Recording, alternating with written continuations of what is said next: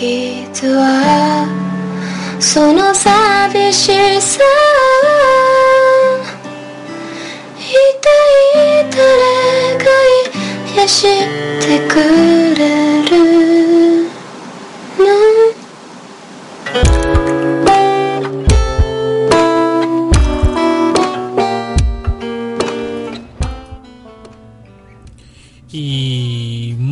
buenas tengan todos ustedes, sean bienvenidos una vez más a este, su podcast, tal vez semanal, el podcast de un vago. Soy Alister y daremos inicio a esta sesión una vez más. Pero, por cuestiones de vagueza, como lo dice el nombre, pues esta semana no traigo la... ¿Cómo les diré? No traigo un tema en sí como el anterior, que hablé de una serie en específico. Ah, Así que vamos a aprovechar para hablar de notas. Algunas notas que me topé por por internet y este pero antes que nada quiero agradecer a las personas que le dan like en Evox que se hasta Yuki Soto que nos dio like en el primer capítulo de la tercera temporada el NTR de diferentes edades. Así es un capítulo sobre el NTR y un manga porno coreano. Eh, gracias por escuchar a todos eh, gracias a todos los que nos escuchan en Spotify y pues recuerden estamos en Twitter y en Facebook como arroba vago podcast. El podcast de un vago así nos buscan en las dos redes sociales. Ahí estaré publicando los capítulos conforme vayan saliendo. Pero, pues para más fácil en su, su aplicación de podcast donde me estén escuchando, simplemente le dan en seguir. Y ahí cada, cada semana estaré trayendo a ustedes eh, un nuevo capítulo. Esta semana, como les digo, vamos a hablar de notitas. Notitas interesantes que este pues que me topé.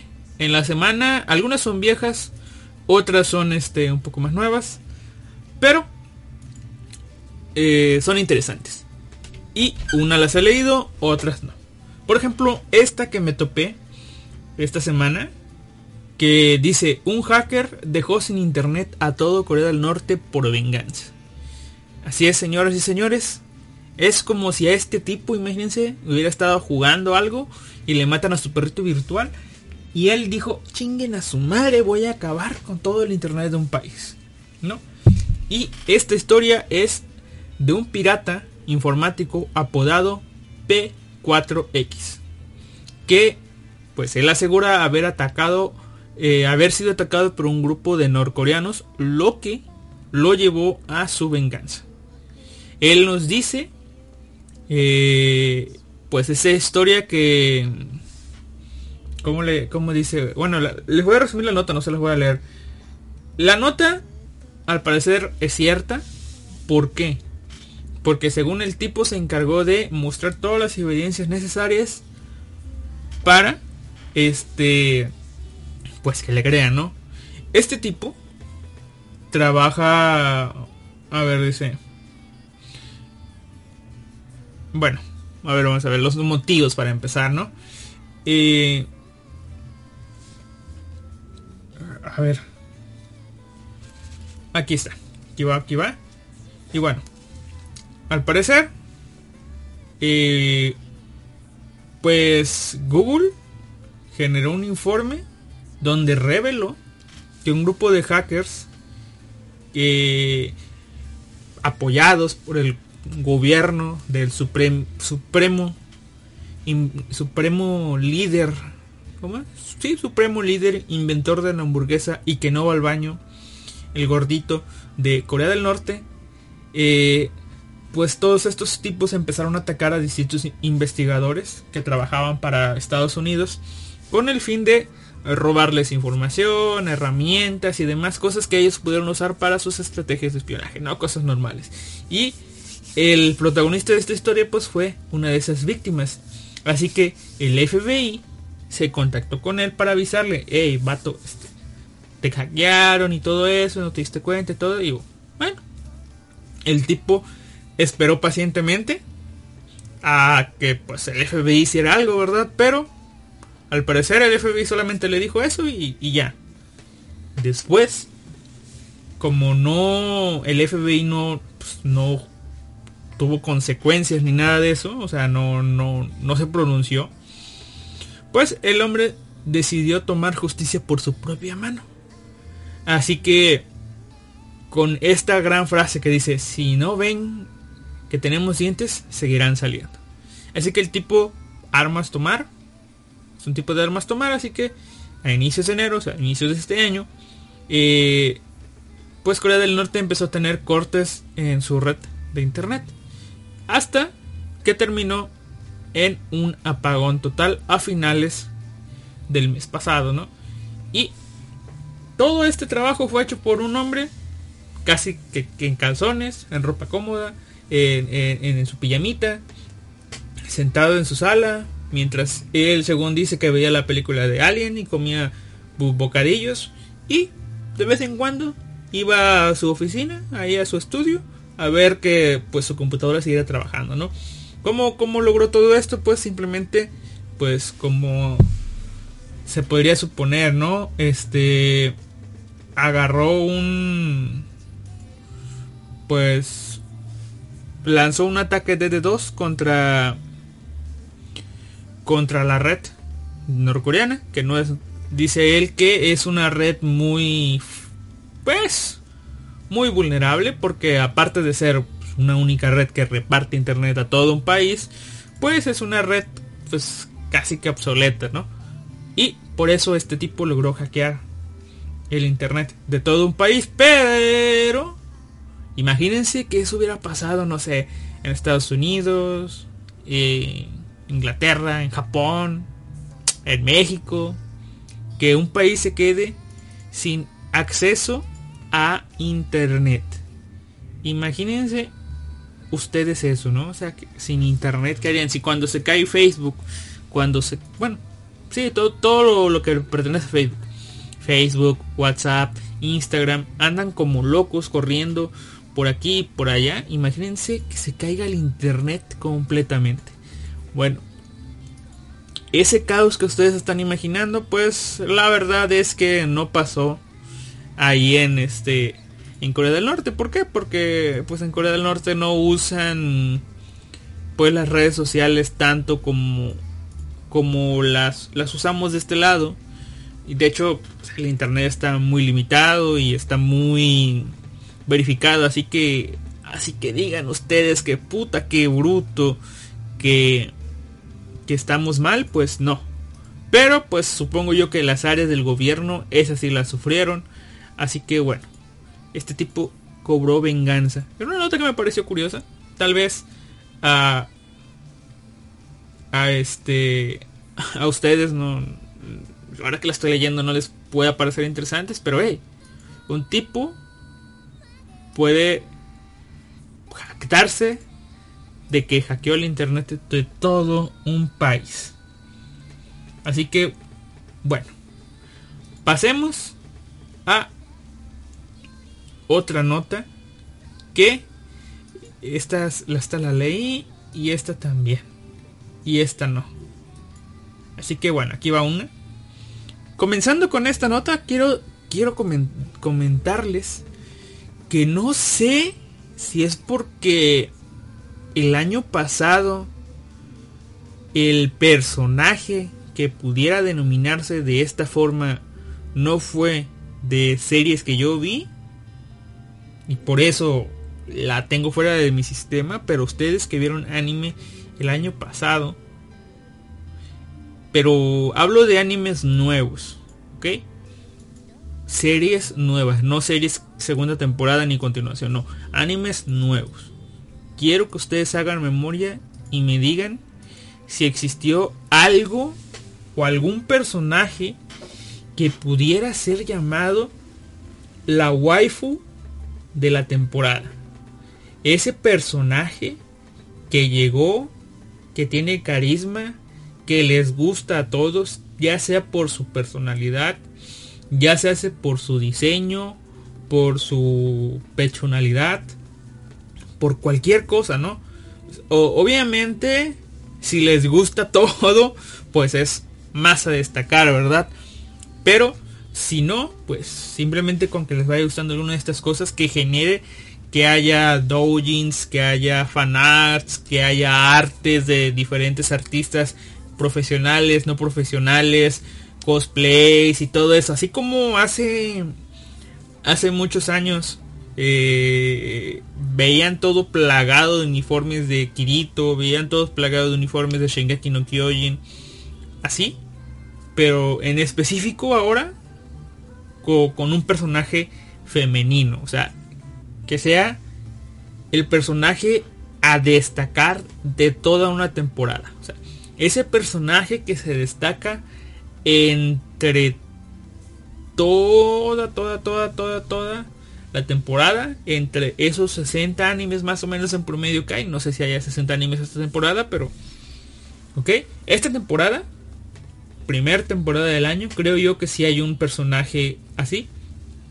Y obviamente la waifu de la temporada para mí y para muchos es este Marin Kitagawa. Espero haberlo pronunciado bien. Sí, Marin Kitagawa de la serie Sono Bisquedol Wakoi Wosuru.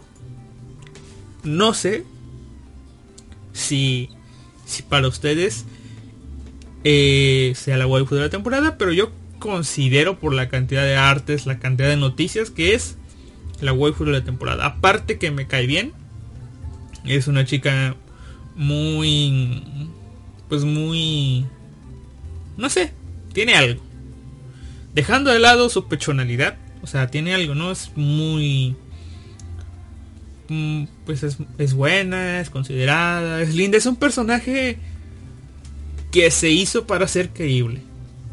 Obviamente, ¿no?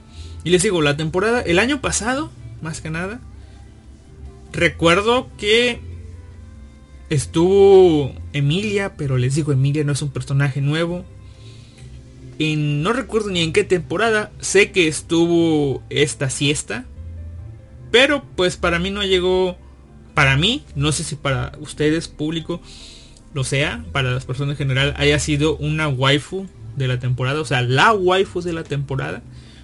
¿Por qué? Por el hecho de que pues, yo no la terminé de ver, o sea, no terminé de ver esa serie, aparte de que el personaje, por las características del personaje no sé si haya entrado, entiéndase por características de que siga viva. Pero bueno, no sé, no sé ustedes. Déjenme en algún comentario, Twitter, Facebook, en Evox, donde puedan, dejen un comentario de las waifus de la temporada invierno, primavera, verano y otoño de la temporada pasada, las que ustedes consideren. Y pues ahí, ¿no? Porque la verdad, yo me vi muchas series, ustedes lo saben me vi demasiadas series, pero así que yo recuerde, uy, hubo una que donde sí, la verdad es que no. Les digo, por ejemplo, la temporada pasada, recuerdo mucho a, a Vladilina Milis, pero de ahí a, yo considerarla una waifu de la temporada, no.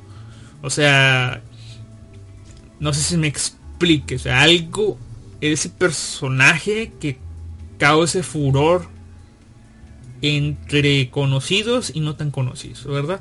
Yo considero que Marin Kitagawa en esta temporada lo es y me alegra que una vez más haya un personaje así porque pues sí, o sea, es como que necesario que haya, una waifu cada cierto tiempo.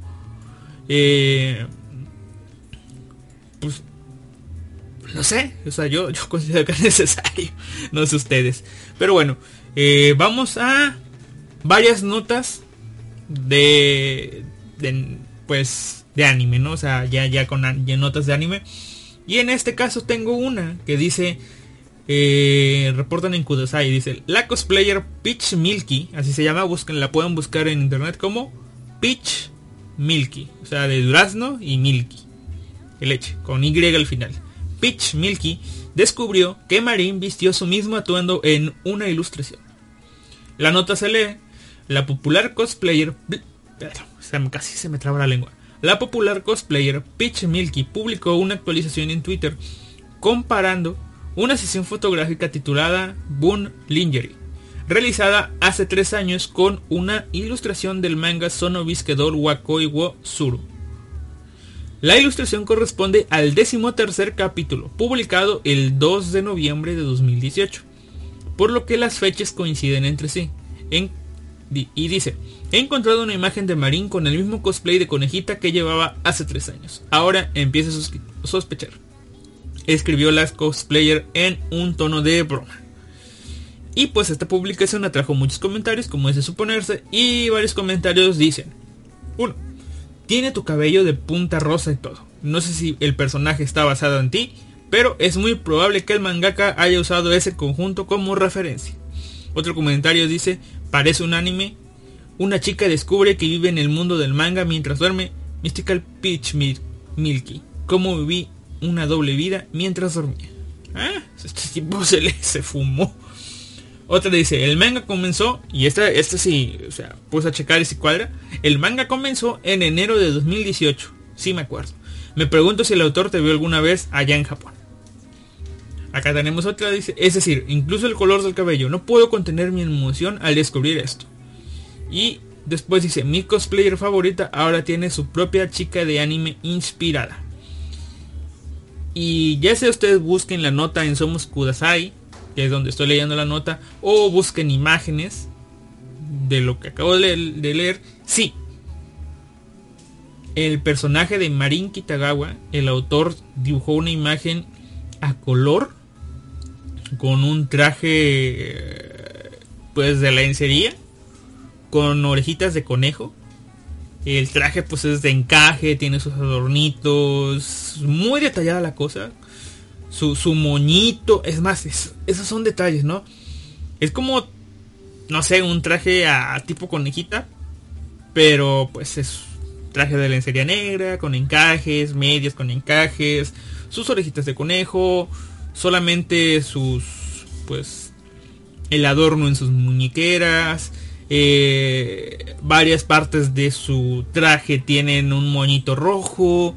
en el cuello tiene pues hay algo blanco con un moñito rojo y te pasas a ver la imagen, el cosplay de la chica, efectivamente, orejas de conejo, los moñitos rojos, la lencería, onda que me da a buscar más esta chica, pero todo, todo, todo, todo cuadra. Es más, estoy viendo aquí, pues ya en la foto yo, imágenes de, de la chica de la chica en cuestión que, que su lencería, o sea, su, su bra, tiene, aparte del muñito rojo, tiene dos botoncitos dorados. Y yo dije, bueno, vamos a ver. Me regreso el dibujo y se puede apreciar mínimamente esas cosas, ¿no? Y como, como ya lo decía este, en los comentarios, sí, la tipa sacó el, su cosplay a principios de año y a finales de año el tipo dibujó eso. Onda de que sí, el autor pudo haber visto fotos de la chica, ya sea que la conozco, simplemente pues se las topó en Twitter y, dijo, ah, qué lindo, ah, mira, mi chica es rubia, eh, mire, vamos a hacerla así, ¿no? Y lo dibujó preciosamente. Si fuera yo la chica, lo tomaría bien y me emocionaría. Cosa que eso, que, que ella hizo eso, ¿no? O sea, me pareció genial, ¿no? Ahora, otra nota. Como hay muchas de este manga, pero solamente esta que ya tiene hace... No sé, ya tiene varias semanas que salió, pero pues yo no la había visto. Y tampoco la he leído, así que me esperé a leerlas para ustedes. Dice, Sono Bisque Dol wa Koi Wosuru. Los pechos de Marín causan furor. Y dice, como ya, como ya comprenderán, tiene varios ratos este, esta, esta nota. Dice, el día de ayer se estrenó el segundo episodio de la adaptación al anime del manga escrito e ilustrado por Shinichi Fukuda. Sono Biskedol wa, wa Koi wo Suru. Y por supuesto, al ser una de las series más seguidas por los fanáticos, los memes y reseñas no se hicieron esperar. Pues este fue un capítulo repleto de contenido fanservice gracias a la carismática protagonista de la serie, Marin Kitagawa. No obstante, fue el blog japonés Yaraon donde se recopilaron algunas de las escenas picantes centradas en los pechos de Marin, cuya animación es simplemente un deleite visual. Y sí, para los animadores japoneses, la física de los pechos es algo sin igual. Eh, es una de las cosas que más detalla. La animación en general no es el caso, pero en algunos animes puede ser de la mierda. Pero cuando se trata de que los pechos hagan boing boing y reboten, me cae que se vuelan la barda con lujo de detalle. Ahí está todo, ¿no? Y dice, los elogios fueron dirigidos hacia los estudios Cloverworks, quienes se encargan de la producción de esta serie y algunos de los mensajes fueron, antes de leer los mensajes, déjenme decirles que desde hace mucho tiempo, y ahorita más todavía con este tipo de series y esos detalles, Gloverworks es un estudio que a mí me siempre me no, no recuerdo desde cuándo algún día cuando haga un repaso a los trabajos de ciertos estudios les diré desde cuándo pero Cloverworks en los últimos años anime que saca anime que considero ver no les voy a decir que veo porque capaz que alguno que otro no me llama la atención.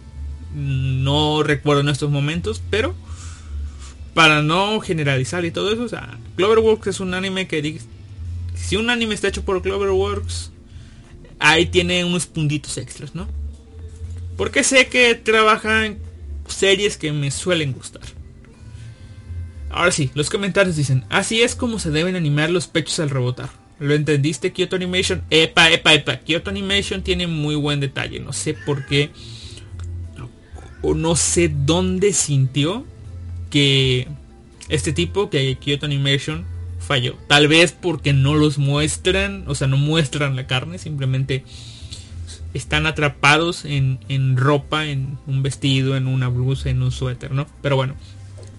Otros comentarios dicen que hay gran trabajo es un poco incómodo de ver, pero me agrada. Esto fue elaborado por algún director de hentai. No, no, no creo. La calidad del anime hentai en estos en estos tiempos no es la misma que hace hace hace años, ¿no? Espero que este, esto sea un parteaguas para que comience a darle esta animación a pechos grandes y pequeños. Pues mira nomás. Otro comentario dice, los apoyaré aún más si siguen haciendo esto. Y dice, no puedo opinar jamás, he visto rebotar los pechos.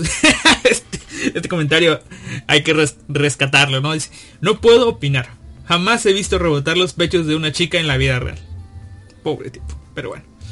Cada fotograma de la animación es perfecto, ¿y sí? Cloverwork es Dios. También. Y dice, la historia del anime solo trata de un personaje principal y una heroína coqueteando todo el tiempo, así que creo que es bueno agregar este tipo de escenas para hacerlo más interesante. Y sí, y sí, y sí. ¿Por qué? Porque, eh, pues es una historia algo sencilla, ¿no? Chica quiere hacer cosplays, chico sabe coser. Y ya, o sea, hay que ponerle trama a esta historia. Sí, también hay algunas otras cosas de fondo. Algunas, pues, cosas dramáticas que llegan a pasar. Pero, eh, pues el hilo principal es eso, ¿no? Chica quiere cosplayar, chico sabe coser. Listo.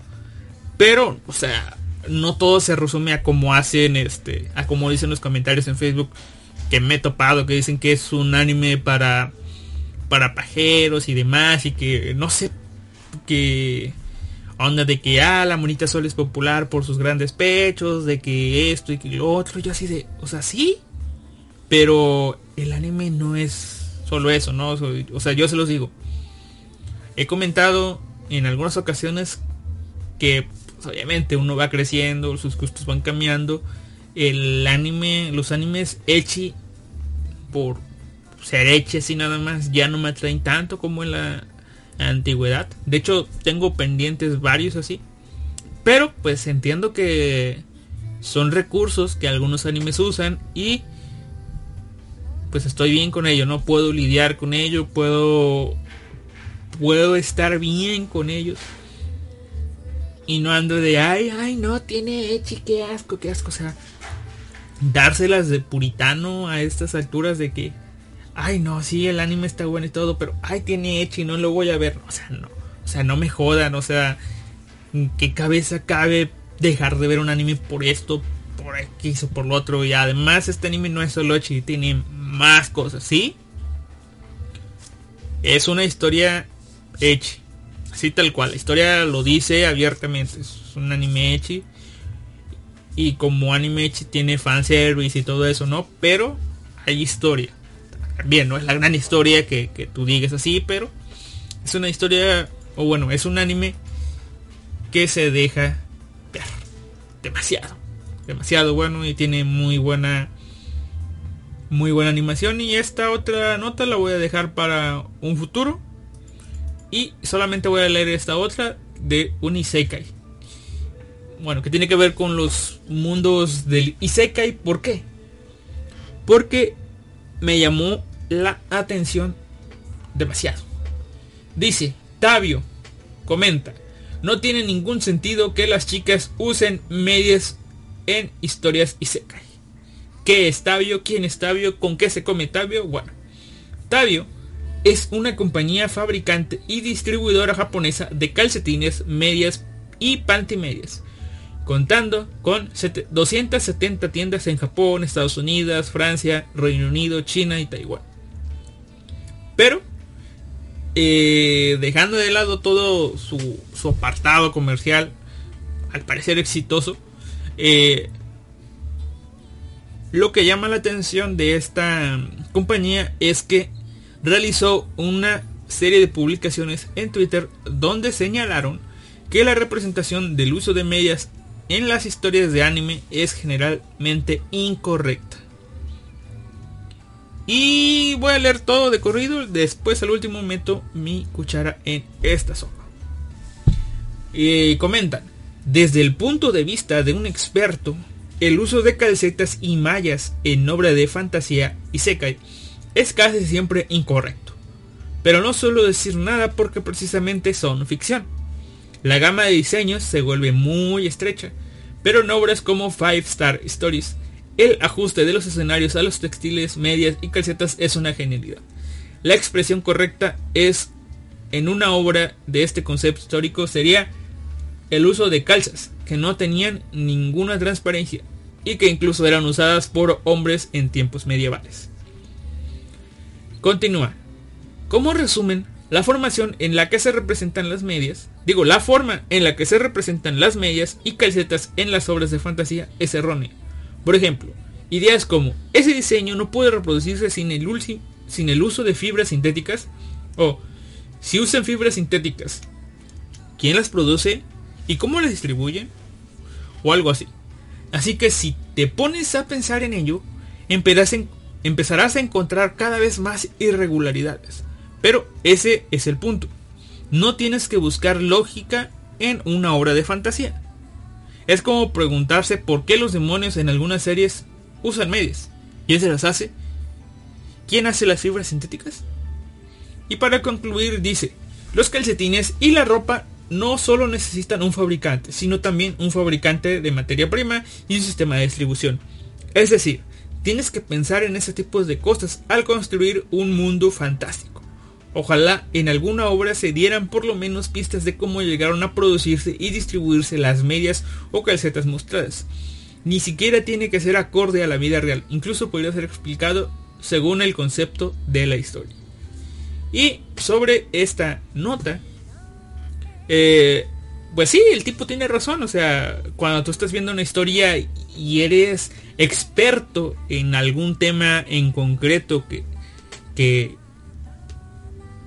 lejos de que sea un isekai, cualquier tipo de historia, película, anime, lo que veas, si tú eres experto en algo y ves que ese pues o sea, esa forma de entretenimiento que tú estás consumiendo trata sobre ese tema, y ves que no lo tratan de forma correcta o coherente, y tú te pones a pensar, hey, eso no funciona así.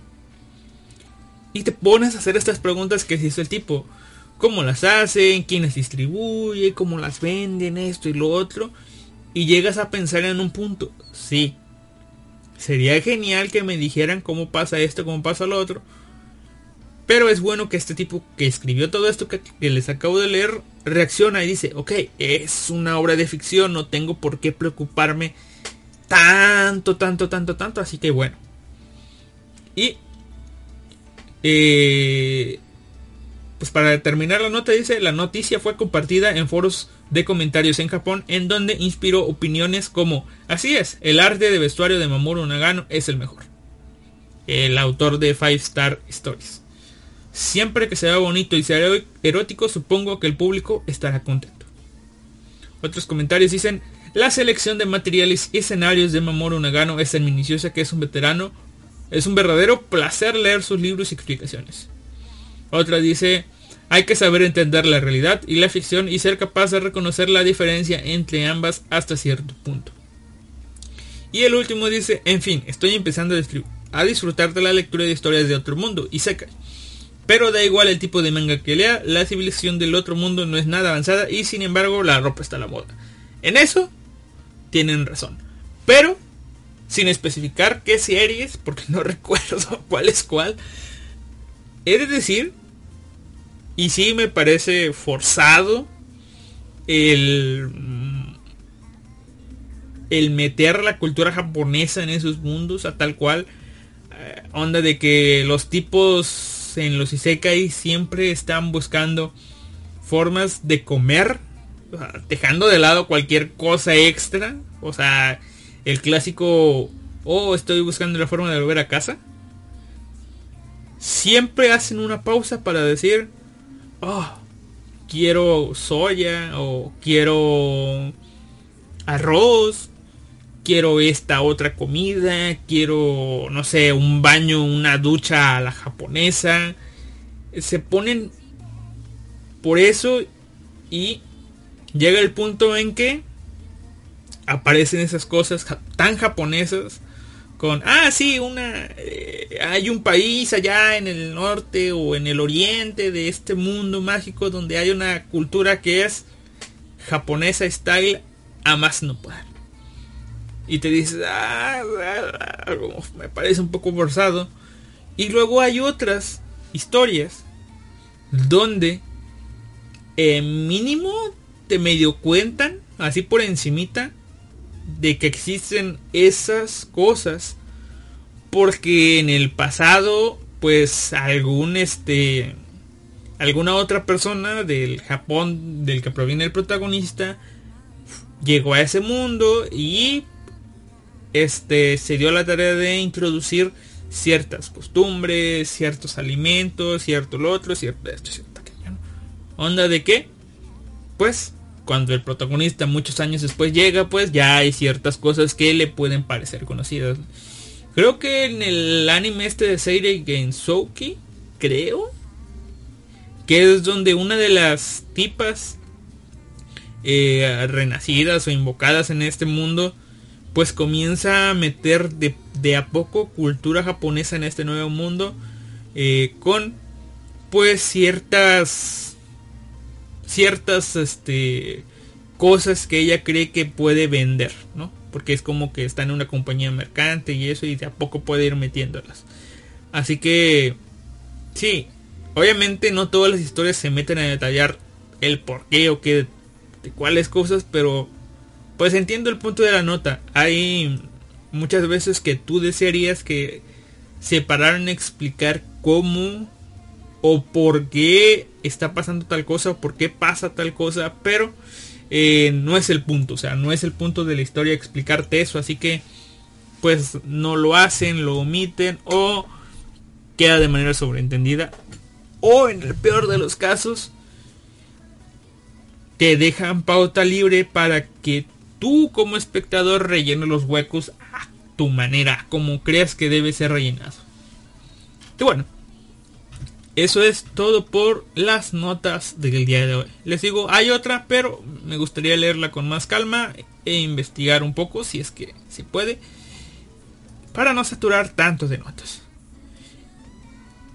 Ahora, la vez pasada les dije que les iba a hablar de sellos. Así es, gente. Les iba a hablar de sellos y todo eso. Pero... Eh, tenía planeado, de hecho al finalizar el episodio pasado tenía planeado hablar de, no recuerdo ni de qué sello, pero en tiempos recientes me puse a ver un anime vi un personaje. Eh, me dije yo, ah, mira, qué chido, ¿no? Es tal persona. Y después me di cuenta de que esta persona formaba parte de un grupo. Y dije yo, eh, ¿por qué no haces pues tus comentarios de las sellos de estas sellos que conforman un grupo? Porque la verdad he visto sus videos musicales y no recuerdo o sea no no se me no relacionaba a las sellos con este grupo. O sea pensé que eran un grupo de idols tal cual así nada más pero al parecer son un grupo de de sellos así que bueno vamos. Este grupo del cual voy a estar hablando en los podcasts este siguientes o sea este y los demás que siguen hasta terminar es el grupo, un grupo llamado Steve Lips, cuya primera canción que recuerdo y creo que su, fue, fue su debut fue la canción de el ending de High School DxD. Eh, no recuerdo ni cómo se llamó, pero bueno, luego le voy a les voy a hablar más de Steve Lips cuando pues me tope con una de las o de los personajes principales de, de, esta de este grupo. El día de hoy voy a hablarles o voy a comentarles de una sello llamada Yui Ogura. Pues que nació de mí hablarles de ella porque estaba viendo el anime de Arifureta. De pronto una Loli cayó del cielo y su voz, ah, mira, ¿quién es su voz? Porque me medio suena, no la recordaba. Y pues la sello es, como les digo, Yui Ogura. Es la sello del personaje llamado Miu de Arifureta. Eh, de Sekai Saikyu la segunda temporada. Pero creo que también sale en la primera. Así que bueno. Yui Ogura es una actriz de voz que nació el 15 de agosto de 1995 y tiene 26 añitos todavía. Me pareció interesante el inicio de su carrera. ¿Por qué? ¿Por qué? Porque estaba leyendo que, a ver, ¿dónde estaba? Por aquí estaba ya la movie. Chin, ya no está aquí. Así que me, me va a tomar tiempo encontrarla. ¿Dónde está? No, ya no la tengo, pero bueno cuando ella tenía solamente, ¿qué serán? 2000, fue en 2009. O sea, tenía 9 años más 5. O sea, tenía 14, 15 años. 14 años, casi 15 tal vez. Ella participó en la creación de un videojuego muy famoso, muy popular y que en una de esas tal vez tú jugaste. Y este juego se llama eh, Hatsune Miku Proyectiva. Así es. La pequeña en ese entonces Yui Ogura formó parte de este juego. ¿Cómo? Te preguntarás tú. Pues ella eh, participó en la captura de movimiento de Hatsune Miku. Es decir, eh, le pusieron, ya saben, sensores y todo eso para grabar el movimiento del modelo 3D. Es decir, Yui Ogura fue la responsable de hacer todos esos bailecitos que hace Miku en el juego. Así es, la pequeña Yui Ogura ahí comenzó. Y comenzó a trabajar desde antes, ¿verdad? Pero eh, pues fue creciendo, ¿no? Y se convirtió en... Tiene, tiene varios recorridos esta tipa. Ha, ha estado en varios grupos de sellos para cantar, no sé, así tipo idol. Eh, como en el de Yui Kaori, junto a Kaori Shihara, estuvo en Steve Lips y ha cantado openings, endings, en, tanto en estos grupos como en solitario. Y pues este para acabarlo para acabarlo pues eh, también es psicóloga, ¿no? O sea, tiene, es psicóloga, es Seiyu y está bueno, ¿no? Pueden, pueden eh, ser actrices de voz y también pueden terminar una carrera bien chida, ¿no? Y este nota. Ahorita voy a hacer un repaso, pero si a ustedes no les suena este Ogura Yui, pues ha trabajado en series populares como Goblin Slayer, donde fue esta Priestess, en la de Hentai Oji Towara Wanai Neko, como Tsukiku Tsutsuhakushi.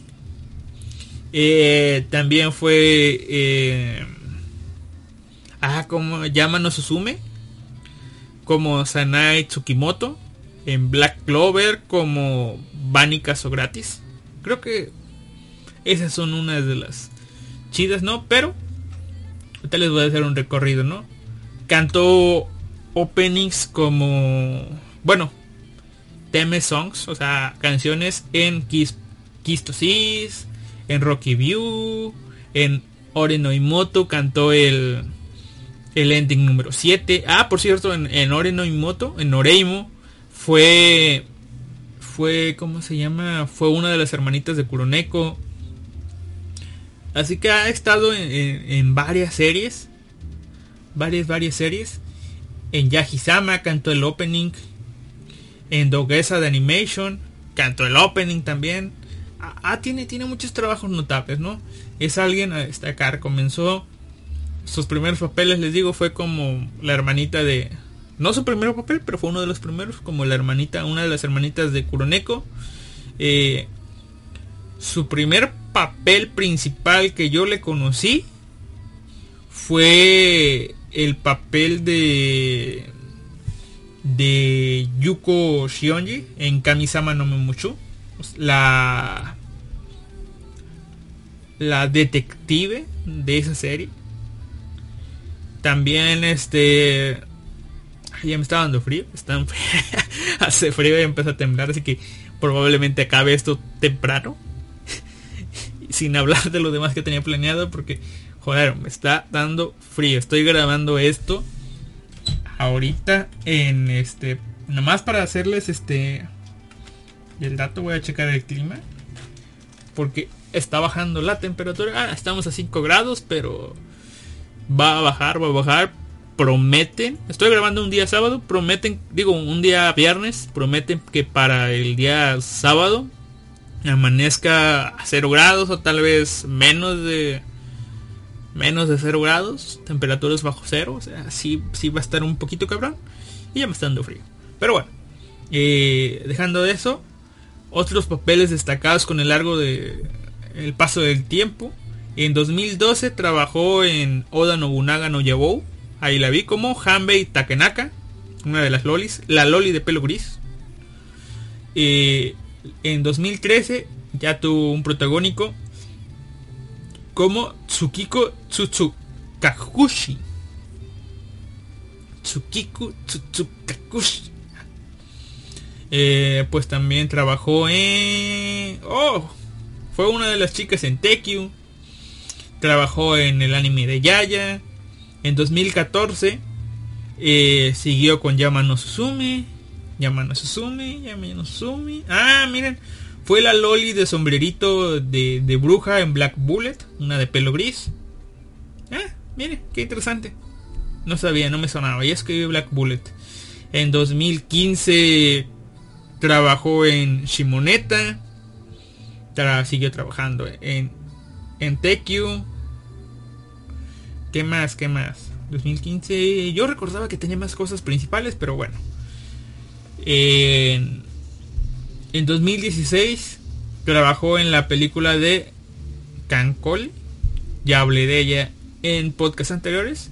Y fue como Amachukase. Obviamente Amachukase no salió mucho en esta película, pero bueno ahí estuvo, tuvo su momento, su pequeño momento, ¿no? Para los fans. Para los fans de Matsukase, que no son pocos, la verdad. Ahí tuvo su momento, su pequeña participación y pequeña colaboración. Eh, en 2017 ya tuvo pues ahora sí que más trabajo. Como les digo, empezó a trabajar en Black Clover como Vanitas o gratis. Eh, siguió en Tekio. Eh, obtuvo el papel de la... No sé si llamarla Loli, porque no creo, pero bueno, de la... Eh, de la Kouja y Tetona Shizune Fujinoki en Hajimete Nogal. Y trabajó, nada más eso destacable, ¿no? Según yo. En 2018 siguió en Tekio. Oh, recuerden que Tekio es una de esas series que parecía que no iban a terminar nunca. Trabajó en Ryu no Shigoto como Charlotte D. Slossart. Eh, trabajó en... ¿Qué más? ¿Qué más trabajó? En Yuragi Soy no Yunasan como Yaya Fushigoro. Trabajó en, les digo, en Goblin Slayer como Onashinkan o eh, Priestess, como ustedes quieran llamarla. En 2019 trabajó eh, en Pokémon como Mary. La chica esta, no recuerdo cómo era la traducción en este en otros idiomas, déjenme ver si aquí está. Ah, como Roxy o Marnie, según la traducción que ustedes hayan eh, jugado. Y pues también en 2019 como Mew en Arifureta. Les dije. Ah, en 2020 siguió en Goblin, eh, Goblin perdón, no, se me está trabando la lengua del río. En Goblin Slayer como pues Priestess. Ah, y y nada más. Hay otros papeles, pero no la he visto. Trabajó en alguno, como algunos personajes en Droguesa de Tandotemita. Tres personajes en esa serie, vaya. ¿Cómo le gusta trabajar así, no? En 2021 ya tuvo más papeles de los que yo me puedo acordar. Trabajó en Yagisama como Kokoro, eh, como de Sugana Nika como Surecia Anelate, la hermanita del príncipe de Analate. Eh, en Platinum Net está trabajando como Nace y ahorita en 2022 pues va a volver como Kokona Aoba en Yamano Suzume. Eh, Enrique Koi va a volver como Arika Yamamoto. En Arifureta sigue como Mew. Y de nuevo en Takagi-san como Sanae Tsukimoto. La Loli frentona de pelo corto y negro. Una carrera pues digamos que más destacada, más que su más que destacar en, su lado de de pues de series de animes que sí tiene varios papeles pero no son tan amplios como otros personajes más famosos. Pero eh, a, mi parecer Yu Yogura es un es un nombre pesado y a destacar de mi parte. Pero viendo que no tiene tanto papel en anime supongo yo que es más este la tengo más ubicada en la mente por cuestiones de sus canciones de anime. En, en Yui Kaori, en este, en Steve Lips y, en varios otros este pues papeles como solista, ¿no? Y esta fue, pues, Yui Ogura. Síganla de cerca en estos papeles y tal vez más, tal vez más. Ahora, ya para terminar, este pequeño podcast. Quiero hablar de algunas series de las que estoy viendo. Eh, actualmente, aunque he comenzado, bueno, digo, aunque tengo anotadas, no sé, chingos de series y pendientes ahí por ver, he comenzado solamente 5, 6, 11 series. No, 10, 10 series nada más. He comenzado no, 10, no, 9, porque 3 son de... 3 son pasadas. Sí. Solamente son... Son 9 animes que he comenzado esta temporada. Y...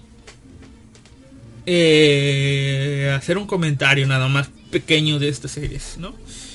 Tal vez luego vaya a detallarme más, pero... Una de estas series es Koroshi Ai cuya estética, cuya trama me pareció por demás interesante de un principio. Pero visto el capítulo 1 siento que más que ver el capítulo 1, que sí, estuvo un poco flojo para mis gustos, con el previo al siguiente capítulo me da que es una historia para mí algo predecible, pero puede que me sorprenda y puede que me esté equivocando en las conclusiones que estoy sacando, ¿no? Que me adelante a sacar ciertas conclusiones y esté equivocando. Le voy a dar otra, otro, otros capítulos más para ver si la sigo y la acabo esta temporada. O sea, si la sigo cada semana, porque generalmente acabo todo lo que empiezo, generalmente, pero no siempre. Acabo todo lo que empiezo. Y, le voy a dar una oportunidad más, ¿no? A ver qué. Otra de las series que comencé a ver y que solamente he visto un episodio se llama Orient. Un anime que comencé a ver porque dije, eh, vamos a ver algo un poco de shonen en acción sumado a que tenía una nota abierta en el celular que hablaba de Orient y por el arte la es sí el, diseño de personajes y eso me pareció que iba a ser una serie como como Maggie o como la serie de Sinbad algo así pensé incluso que era del mismo autor no sé si es del mismo autor y eso déjenme checar capaz para descartar completamente eso. Eh, Orient, original creador, Shinobu, Shinobu, ¿cómo se llama? Shinobu Otaka. Autor de Sumomomomo. Autor de Magic. Ah, sí, miren, si es el mismo autor. Con razón. Con razón el arte se, se, se me hace demasiado similar. Como... Y sí, pues básicamente fue eso viendo Maggie, viendo Sinbad el marino, los animes. Sinbad no vi el anime, pero me gustó el personaje de Sinbad y yo dije, bueno, capaz que es algo como esto. Vi el capítulo 1, la verdad siento que eh, no tiene nada que ver una cosa con la otra. Pero aún así siento que debo darle unos capítulos más para ver si la continúo. Eh, no sé ni por qué, pero ya me subí al barco de Arifureta. Arifureta, la segunda temporada. Recuerden, yo me leí la novela ligera. Supongo yo que hasta lo que vaya a abarcar la segunda temporada, más o menos me leí. O, sí, tal vez. Viendo lo que adelantaron en el primer episodio de la segunda temporada. Sí, capaz que me, me he leído todo lo que van a adaptar en la primera y segunda temporada. Pero la primera temporada, aunque la vi con muchas expectativas y eso, eh, no fue tanto de mi agrado por detalles de animación. Más que nada con el diseño de los monstruos, el CGI que usaron para ellos, ah, me dio un poco de asco. Pero en esta segunda temporada, el estudio White Fox ya no está ahí de la mano eh, con el estudio Red, sino que está un estudio llamado Studio Mother, que es un estudio pues nuevo que solamente ha trabajado eh, en Arifureta y en la película de Uchu Senkan Yamato. Así que bueno, eh, supongo yo que el estudio tiene pues buenos animadores, buen presupuesto, algo así, porque están haciendo las cosas bien. Y eso que White Fox sigue trabajando ahí como uno de los estudios pues a lo que a los que delegan un poco de trabajo, pero pues ya no es de los principales, ¿no? Tal vez creo yo que los fallos de la primera temporada fue porque en ese momento White Fox tenía otras series a las que darle más prioridad. Y, por eso hicieron lo que hicieron en Arifureta. Pero bueno, la segunda temporada, ahí va, la historia. Eh, es la gran cosa ya viéndolo con otra mentalidad. Ya habiendo pasado el hype de haberme leído la novela. Eh, no es la gran cosa, pero si quieren dar una mirada, ahí está. Eh, recomendado. Eh, más o menos. Otro anime. Aquí está. Este anime que he visto dos episodios. No sé ni por qué aguanté el segundo. Y esta sea tal vez...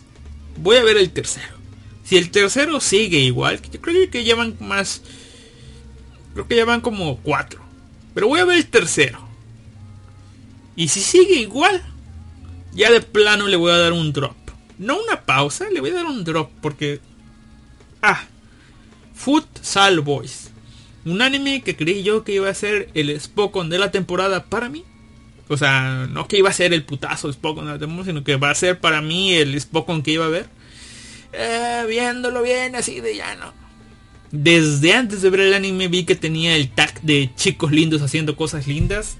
Eso a futuro va a ser uno de los motivos por los cuales no elegir una serie.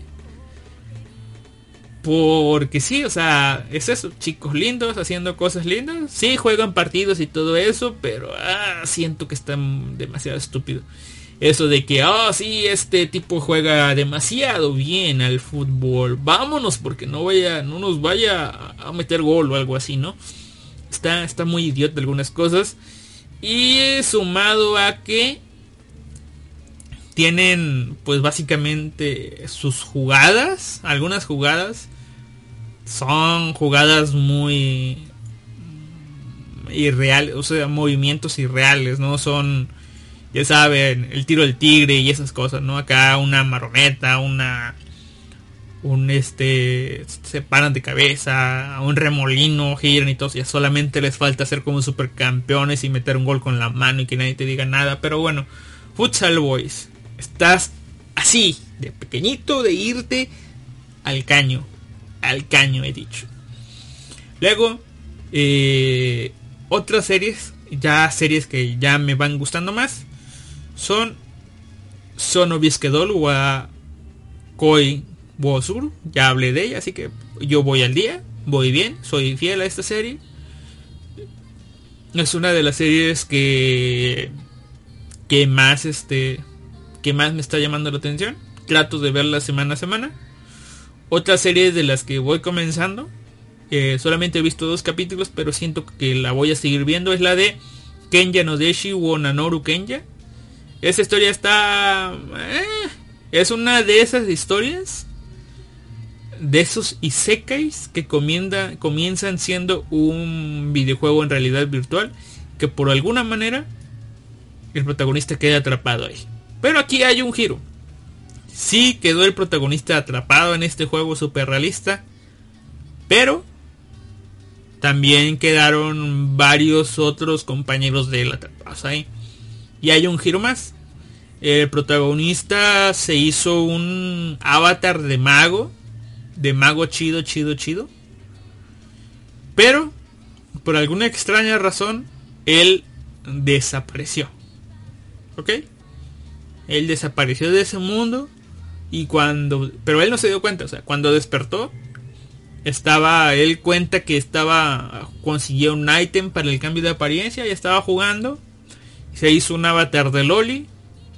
Y cuando despertó se dio cuenta de que ya tenía ese avatar de Loli. Y cuando regresó a la ciudad vio todo cambiado y se enteró de que habían pasado 30 años desde que su yo, que el avatar de él, mejor dicho, viejo, había desaparecido. Y pues ahora estaba en ese mundo, un mundo real donde ya los NPCs ya tienen alma, tienen vida. Y pues supongo yo que la historia se va a tratar de pues ir llevando esa vida y de tratar de pues convencer a las personas de que él o bueno de que ella es la discípula así lo están manejando no de que es la discípula del sabio desaparecido por eso se llama el anime no ella la autoproclamada eh, aprendiz del sabio eh, está interesante se va a dejar ver según yo otro anime que estoy viendo semana a semana más o menos. Se llama Slope Loop. Es un anime Yashikei. El anime Yashikei para mí de esta temporada, o sea, no que sea el mejor, sino el Yashikei que estoy viendo. Es un anime de pesca. Para empezar lo vi porque es un anime de pesca. No porque me guste pescar ni nada de eso, sino porque vengo de ver la serie anterior de pesca, de chicas pescando. Y yo dije, bueno, otra serie de chicas pescando. Va a estar bien. Pero acá, en la serie anterior era un anime de un club de pesca, un club escolar de pesca.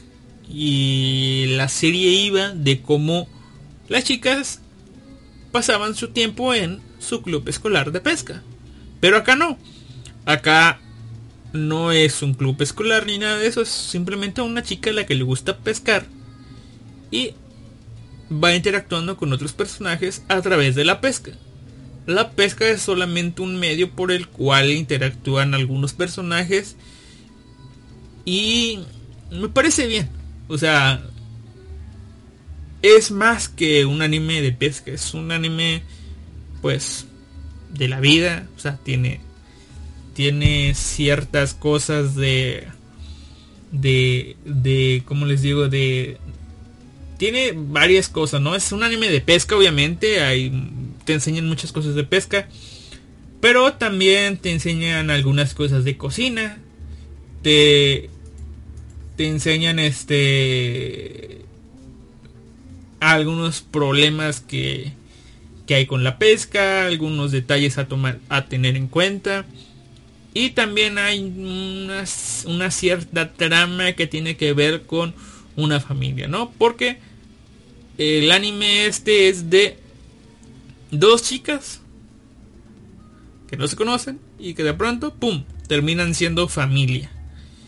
Pero pues no son esas clásicas de, ay, no quiero ser tu familia, no, o sea, es una chica medio tímida, la otra una chica muy expresiva que terminan siendo hermanastras y tienen que aprender a convivir y la pesca va a ser un medio por el cual van a ir llevando esto. Un anime que me parece que al menos en las zonas donde lo he visto, fuera de la Japanex, he visto que es muy criticado por el comentario ya clásico de, ay, yo no sé por qué le ponen tanto animación a, a este anime que no habla de que no es de acción y que es de, de chicas lindas haciendo cosas lindas, ¿no? El anime en cuestión es Akebi-chan no Sailor Fuku. Un anime que sí, episodio tras episodio está derrochando animación. Cada escena que pasa siento que es animación sublime. Demasiada animación, demasiada buena animación. Pero a destacar que es un anime de pues es un slice of life, un anime escolar de una chica que simplemente va a la escuela, conoce a sus amigas y al parecer aquí no va a ser un grupo cerrado de amiguitas. Bueno, sí, es un pequeño grupito de amiguitas, pero también interactúan con las demás chicas de la clase, porque es una escuela femenina totalmente, ¿no? Y este, pues sí, episodio tras episodio. Animación linda, bonita, detallada. Diseños de personajes bonitos.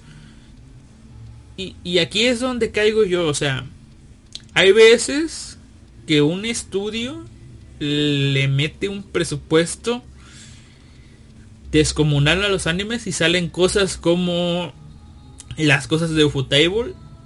Eh, donde salen cosas con demasiada animación bien, bien, este, bien detallada, como por ejemplo Kimetsu no Yaiba y demás. Pero siento que hay otros casos como los de Akebi-chan, donde en una de esas sí tiene un gran presupuesto, pero tal vez, y solo tal vez, es uno de los casos donde sale de esa forma porque los animadores están contentos de trabajar en una serie así. O sea, a los animadores tal vez les gusta dibujar a chicas lindas haciendo cosas sencillas, cosas de la vida diaria, cosas normalonas, o sea, cosas chicas lindas en situaciones lindas, ¿no? Y le ponen todo su empeño, todo su corazón, toda su alma, porque las escenas queden divinas. Y así quedan. a lo que me refiero es una serie donde yo noto que hay amor por parte de los animadores. No sé si ese amor se ha recompensado por una cantidad justa de dinero, pero siento amor en esa serie. Denle un vistazo mínimo para ver si si pueden ver toda esa animación de la que les estoy hablando. Y la última serie que estoy viendo es una serie llamada Hakosume. Kouban Yoshi no Yakushu es una serie de policías donde uno de los atractivos para mí es de que la autora original de este manga llamada Miko Yasu es una o bueno fue antes de ser mangaka una oficial de policía.